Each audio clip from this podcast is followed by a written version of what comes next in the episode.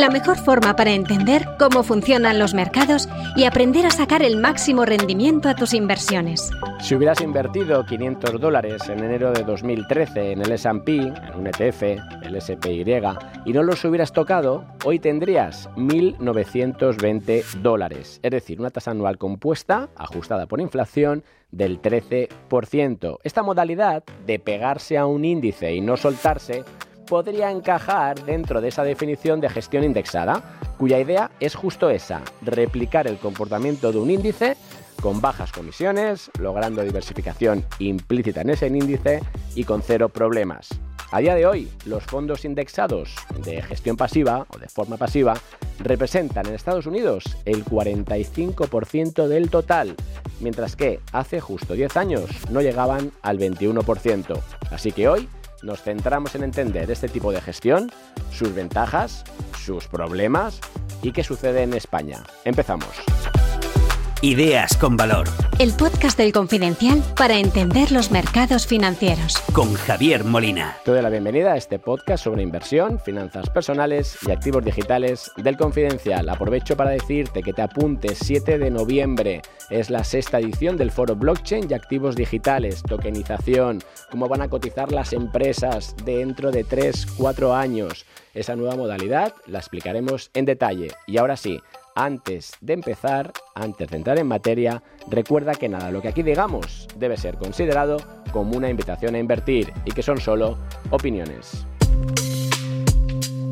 Vamos a hablar con un viejo amigo, con François Derbe, que es cofundador y co-consejero delegado de Indexa Capital. François, ¿qué tal?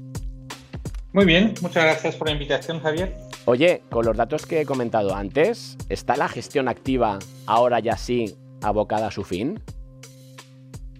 No creo, no creo. para que exista gestión indexada, como comentabas, ¿no? Gestión que replique a, índice, a índices, ah, también tiene que haber una gestión activa. Es decir, ah, siempre hace falta que haya gestores activos en un mercado para que aquellos gestores activos compren y vendan acciones o valores o bonos o lo que se esté cotizando. Y son ah, esos gestores activos que en definitiva están determinando el precio. Y lo que hacemos los inversores indexados es comprar todos esos valores que componen el, índice y de, esta forma, en lugar de elegir acciones o, valores específicos, lo que hacemos es comprar ah, algo que acaba siendo casi todo el mercado. Claro. los inversores indexados se benefician de la gestión activa. Claro, lo que pasa es que aquí, eh, viendo esos datos de evolución, que casi uno de cada dos euros ya está en gestión indexada de cualquiera de sus variedades, y, y viendo que esos gestores activos son cada vez menos capaces de generar alfa, uno se plantea si al final vamos a acabar siendo aquí todos mm, iguales, haciendo lo mismo y solamente esos poquitos van a poder generar alfa. Es posible, es posible porque la, tendencia actual es que está bajando mucho las aportaciones netas a la gestión activa, están aumentando mucho las aportaciones netas a la gestión indexada y en mercados grandes ah, es posible que acabemos con una parte pequeña en, la realidad en gestión activa y con la mayor parte del, dinero invertido en, fondos indexados. Luego te pregunto, luego vamos en detalle sobre estas cuestiones eh, y demás, pero antes, oye, unos datos de evolución en España, eh, salisteis, ¿no? Pues 2015, 2016, de hecho estuvisteis en el Confidencial hace un tiempo también, eh, respondiendo a preguntas, haciendo ahí vuestra, vuestra tribuna. Oye, dame datos de evolución, ¿en qué volúmenes estamos? ¿Cómo ha sido esa trayectoria hasta la salida a bolsa? Que luego también te pregunto ahora por ella. Sí, pues estamos ahora con Indexa Capital en más de 1.800 millones de euros gestionados. Y como dices, llevamos desde finales de 2015, es decir, en un poco más de, de en, algo menos de ocho años, ya hemos pasado de cero a 1.800 millones. Y para tomar un poco de perspectiva, um, como gestor de cartera, uh, de carteras, porque Indexa Capital es una agencia de valores que hace gestión de carteras, Ah, con 1.800 millones ya estamos en el top 10 de instituciones financieras que gestionan carteras en, España, junto con los grandes bancos y, digamos, la única entidad ah, con menos de 30 años de historia, uh, Indexa Capital, ¿no? que lleva 8, pues la, única en el top 10 eh, es, Indexa. Es decir, hemos tenido un crecimiento muy, muy rápido. en número de clientes tenemos más de 65.000 clientes ahora, y eso nos convierte en la gestora independiente o en el gestor independiente en nuestro caso con eh, más clientes en España. Y si hemos pasado a Bestinver, por ejemplo, que probablemente sea la segunda gestora independiente con más clientes en España, independiente en el sentido que no pertenece a un grupo bancario o, asegurador, pues hemos conseguido más clientes en, en, siete años y pico que Bestinver en más de, de 30 años. Claro, con lo cual eso vuelve a, llevarnos a lo que estábamos comentando antes, ¿no? Que, ahora sí que los inversores, en este caso españoles, han entendido qué es esto de indexarse y ahí tengo varias preguntas. ¿Lo hacemos eh, de qué forma? Es decir, vamos a mm, Europa, un poco por área geográfica, vamos a Estados Unidos, eh, luego sí que entramos en detalles de, cómo creáis esas estrategias de inversión y diversificáis, pero digamos como pinceladas generales. Sí, nuestra propuesta con, con Indexa es de buscar una diversificación global. No, no ir a una región en particular o no ir a sectores específicos en particular, sino intentar ah, formar una cartera que replique lo, más cerca posible al mundo, incluyendo todas esas regiones, todos los sectores, de, forma que, que, con más diversificación ah, conseguimos reducir el riesgo para el cliente y con menos riesgo pues vamos a conseguir darle un mejor binomio de rentabilidad por, por riesgo. Entonces nuestro modelo por lo menos es de diversificación global salvo un par de excepciones que, luego si quieres podemos comentar más, en, detalle. Perfecto. Oye, eh, salisteis a bolsa pues eh, a principio de verano, ¿no? Por ahí, por, por julio. Eh, la acción cae un 8% este año. Eh, cuéntanos primero por qué saliste a, cotizar, aunque sea en el growth, aunque entiendo que luego pues queréis dar el salto, qué proyectos hay ahí y un poco con esos datos de crecimiento, por qué tenemos un, pues un, si quieres, desempeño normal, ¿no? Eh, salimos, salisteis muy caros, ¿qué ha pasado ahí? Bueno, el objetivo de, salir a, bolsa, lo que hemos sacado a bolsa es Indexa Capital Group, es, decir, es el grupo que es la matriz de Indexa Capital, agencia de valores, y de Water Funds, que es otra empresa del, mismo grupo. Y el objetivo para nosotros es que pensamos que, es el mejor camino para seguir siendo independientes a largo plazo. Le damos mucha importancia a ser independientes porque pensamos que es la mejor forma de, aportar valor a nuestros clientes.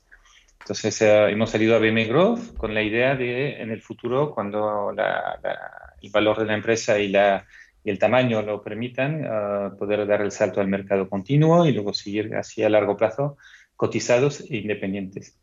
Sobre la revalorización, um, hemos subido un, 12, un, perdón, un 14% en lo que va de año. Lo que has visto de menos 8 uh, depende de la base que, mires. hemos salido a 10,3 euros por por acciones, pero hemos hecho un listing. Es decir, eh, con un listing hay un precio de salida, pero no hay una transacción inicial, no es una oferta pública de, de, valores, no hay una ampliación de capital. Entonces salimos con este valor teórico de 10,3 y, y había más, más demanda que oferta. Entonces en la primera sesión la acción ha subido un 20%, la primera mañana y se ha hecho el cruce a, a, primer cruce a 12,3, si no recuerdo mal. Luego, ahora es, 12,3 es más que el precio de salida, el 10,3, y ahora estamos en 11,8, que es un poquito menos que el primer ah, cruce, pero mucho más que el precio de, salida. En todo caso, no, no es muy relevante en nuestro caso, el, porque en el fondo, lo que, como hemos hecho un listing, pues no hemos vendido acciones a este precio. Y, nuestro objetivo de estar en, el BM Growth de momento y en el continuo en el futuro es, es más bien estar a, largo plazo. ¿no? Um, de momento ha habido un, volumen de transacciones relativamente pequeño, diría. O sea, se ha transaccionado como un millón uh, cien mil.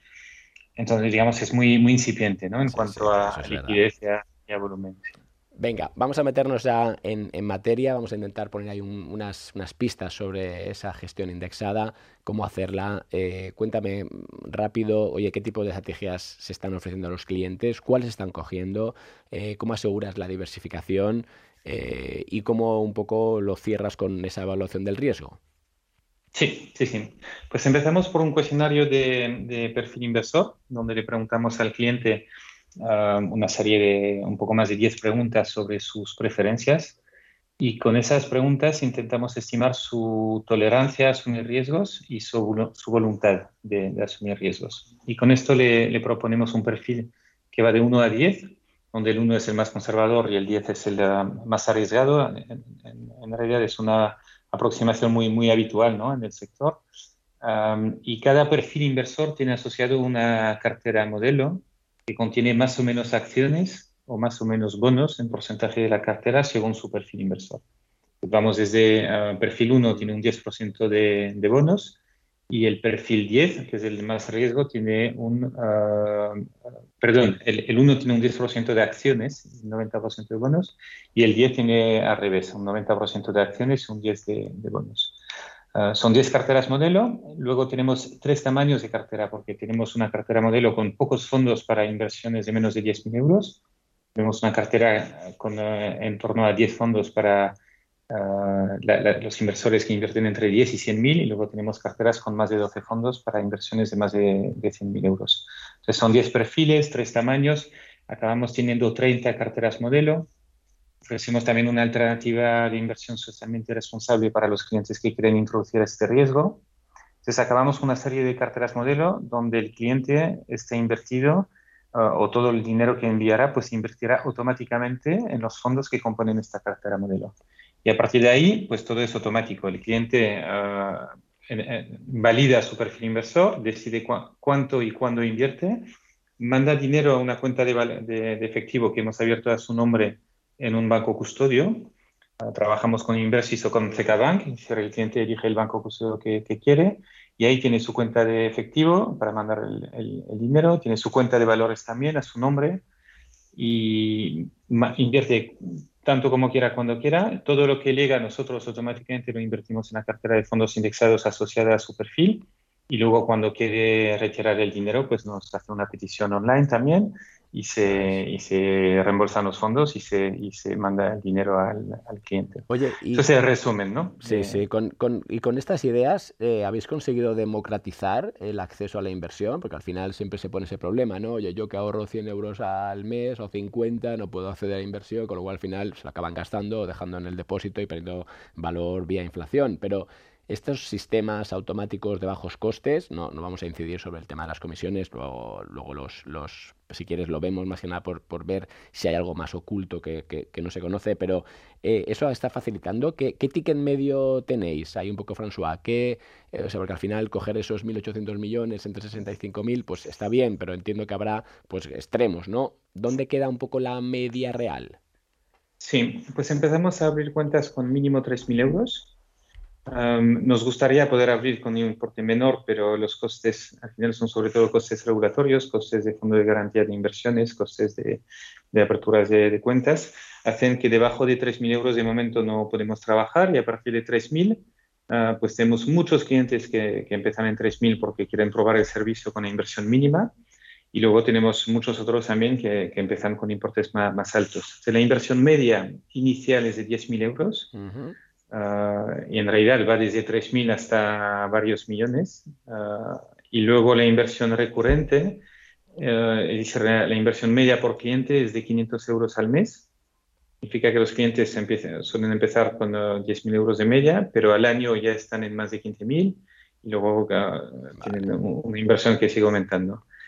Y digamos, en este momento tenemos de, de los 65.000 clientes, pues tenemos clientes desde 3.000, que es la inversión inicial mínima, y tenemos varios clientes de más de, de más de 10 vale. millones. Vale. Oye, el tema de tarifas y costes, ¿existen costes ocultos de los que los clientes deberían estar al tanto? Sí, sí, sí. De hecho, insistimos mucho en los costes. O sea, te digo, sí, hay costes ocultos. Hay, hay costes ocultos en todas partes, ¿no? En cualquier entidad. Uh, nosotros intentamos visibilizarlos para que el cliente sepa exactamente el, los costes totales uh, que está soportando. Y en nuestro caso, los costes se dividen en, en uh, tres bloques. Está la comisión de gestión de Indexa, que es una comisión explícita. Uh -huh. Es decir, el cliente la ve en su cuenta, la cobramos y si hay un movimiento en la cuenta de, de, efectivo, le enviamos un email para avisarle que le hemos cobrado tanto, le damos el detalle del cálculo diario uh, súper transparente y explícita, no es una comisión oculta, y esta comisión de media es de 0,3% uh, anual, um, que equivalen a, a pues, 3 euros por 1.000 euros invertidos. ¿no? Vale. O sea, una cuenta de 10.000 pues son 30 euros al año. Eso es el primer puesto, 0,3 de media. Uh -huh. El segundo es la comisión de custodia que cobra el banco custodio, que puede ser Inversis o CECA y va desde 0,05 para cuentas de más de un millón hasta 0,12 eh, para cuentas de menos de un millón en, en CKBank. digamos, en media es un 0,11. Vale. y, el tercer puesto es el coste de los fondos de inversión en los que invertimos las carteras. Y ese es un coste que no es explícito porque las gestoras, ¿no? como Vanguard, uh, iShares, cobran esa, esa, comisión dentro del fondo. El cliente no lo ve, pero lo, la, hacemos, la, está pagando y le estamos haciendo visible porque publicamos el coste que tiene cada, cada fondo. En nuestro caso, el coste medio de los fondos es un 0,08% anual también y lo que hace que el total de, de, costes totales medios para nuestros clientes es de 0,49% al año. El, para, que, para que nos hagamos una idea, el, 0,49 es un coste total, ah, incluye todo. En el sector bancario, según nuestros cálculos, los costes medios están en torno al 3,4%. Eso lo calculamos como diferencial entre lo que la rentabilidad de los fondos y la rentabilidad de los índices. Se dejan 3,4% de rentabilidad al año y la diferencia pues es un 3, ah, casi un 3% anual sobre una inversión de un 3% sobre una inversión de 10.000 son 300 euros al año sobre una inversión de 100.000 son 3.000 euros al año. totalmente asequible, está claro. Oye, entonces una vez que tenemos hecha esa estrategia de inversión, que me haces la diversificación, que me, evalúas el riesgo, que sé los costes, em, ¿hay eficiencia tributaria? Es decir, ¿consideras implicaciones fiscales al asignar esos, esas carteras? Sí, hay dos... Ah, yo creo que hay dos grandes ventajas en invertir en carteras de fondos. La, primera es la traspasabilidad, es decir, los fondos en los que invertimos son traspasables. El cliente puede traer fondos desde otras entidades y traspasarlos a, su cartera con Indexa. Y también al revés, los puede traspasar desde su cartera en Indexa hacia cualquier otra entidad eh, en, España. Y, luego la segunda ventaja fiscal es que como, como trabajamos de forma automatizada y tenemos todo el detalle de la, de la de la inversión del cliente en los distintos fondos, pues nos permite automatizar las retiradas y reembolsar respetando la preferencia fiscal del, del cliente. Entonces, cuando tú vas a retirar ah, algo de tu cartera, no, básicamente te preguntamos si quieres minimizar el impacto fiscal, lo cual equivale a realizar poca plusvalía o poca minusvalía, lo menos posible, o también hay clientes que prefieren ah, realizar plusvalías para compensar pérdidas que puedan tener en otro sitio o realizar minusvalías para compensar ganancias. Y en este caso, según la preferencia del cliente, vamos a reembolsar las participaciones de, los fondos con el método FIFO, por supuesto, que eso es por ley, pero teniendo en cuenta ah, el, la, ganancia fiscal acumulada en cada fondo para, para realizar plusvalías o minusvalías. ¿no? Eso. es algo que, que, es muy complejo, porque complejo si, si tienes un gestor eh, que lo hace manualmente, porque si alguien ha invertido en, muchas, en, muchos momentos distintos en fondos, pues tiene, eh, hay un montón de datos que, que, tratar. Y como en Indexa lo hacemos de forma automatizada, pues somos capaces de, de, optimizar la retirada y de, realizar las plusvalías o minusvalías que, que quiera el cliente. Perfecto. le hemos dado un, pasito más hace poco, um, que es que el cliente nos puede pedir el importe de plusvalía que quiere realizar, si quiere, o minusvalías. ¿no? Tú, tú puedes decirnos, oye, que tengo aquí un montón de plusvalías acumuladas, quiero realizar 10.000 de plusvalía porque, las, porque tengo 10.000 de minusvalía en otro sitio y vamos a reembolsar exactamente lo que haga falta para apuntar esta plusvalía de, de, 10.000. Perfecto. Oye, un poco hecho esa, esa matización fiscal importante, al final los clientes pueden retirar los fondos, ¿no? O liquidar sus inversiones cuando quieran. O sea, que al final tienes la liquidez del fondo subyacente, pero vamos, que, no hay penalizaciones por retiros anticipados ni nada. Ninguna, ninguna. No, no hay compromiso de permanencia, no hay penalización en el momento de retirada, no hay costes fijos ni por aportar ni por eh, retirar dinero. las, últimas, las únicas comisiones que, que hay son, son, las tres que te he comentado, ¿no? que son variables por año, pero no hay costes de, de, transacciones. Eso es. Oye, última pregunta, François. ¿Hacia dónde vais? ¿Qué, ¿Qué, escenario es el que estáis un poco metiendo ahí en la hoja de, en la hoja de ruta? Pues em, la, verdad es que hemos ido añadiendo muchos uh, servicios desde que, que empezamos porque, como sabes, empezamos con carteras de fondos de inversión 2015 y muy, muy pronto los clientes nos pidieron eh, planes de pensiones porque tenían algo invertido ahí, no podían eh, sacarlo porque no es un producto líquido. Entonces, en 2016 lanzamos planes de pensiones y uh, los residentes en el País Vasco nos pidieron planes de PSV, ¿no? Son esos planes de pensiones específicos. Entonces, en 2018 lanzamos planes de PSV. Luego hay empresas que nos han pedido planes de pensiones de empleo, también hemos lanzado. Uh, hemos lanzado hace poco los planes de pensiones de empleo para autónomos, que son unos planes específicos para que el autónomo pueda aportar más de del, máximo individual, ¿no? que es de 1.500, pues aquí en, esos planes el autónomo puede aportar hasta 5.250 más, más, ah, más deducción fiscal. Hemos lanzado un seguro de vida a riesgo, ah, hemos lanzado el servicio en Bélgica y en Francia también el año pasado y digamos hemos, hemos ido ampliando servicios y, y, el plan actual es seguir creciendo, sobre todo en España, que es donde Dexa Capital es más, más grande tenemos un modelo de, lo llamamos el círculo de éxito, que es que cuanto más crecemos, más vamos a poder reducir las comisiones.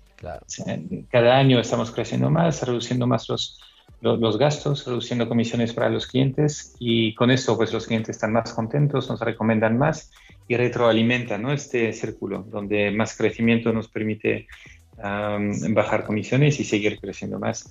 Entonces, el, el plan es, pues, pues es este, estamos en 1.800 millones, esperamos en, en, en, pocos años pues llegar a, a 10.000 millones, convertirnos en, la, en el gestor independiente más grande en España y, también el que cobra menos comisiones a, y a, sus clientes. ¿por, ¿por, qué hablamos tanto de comisiones? Porque al final lo que, lo que pagas en comisiones, pues un euro más de comisiones es un euro menos bolsillo del cliente y nuestra propuesta de valor es que con menos comisiones vamos a poder, o menos costes, vamos a poder darle una mayor rentabilidad. Pues nada, François, muchas gracias. Solo nos falta que los mercados sigan siendo eficientes del lado de los índices, que al final pues se vea que, ¿no? que sigue tirando, porque al final estamos indexados, con lo cual ligados a ellos. Y muchas gracias desde Indexa Capital. Te llamo en un, un par de meses para ver ese camino hacia los 10.000 millones, que lo has dejado muy alto, pues cómo lo vas consiguiendo. Un abrazo y hasta la próxima. Gracias, Javier. Un abrazo. Pues hasta aquí llega esta edición de Días con Valor. Ya sabes que pronto tendrás disponible más contenidos y temas relacionados con el mundo de la inversión, de las finanzas personales y los activos digitales. Hasta la próxima. Has escuchado Ideas con Valor, el podcast del Confidencial, con Javier Molina.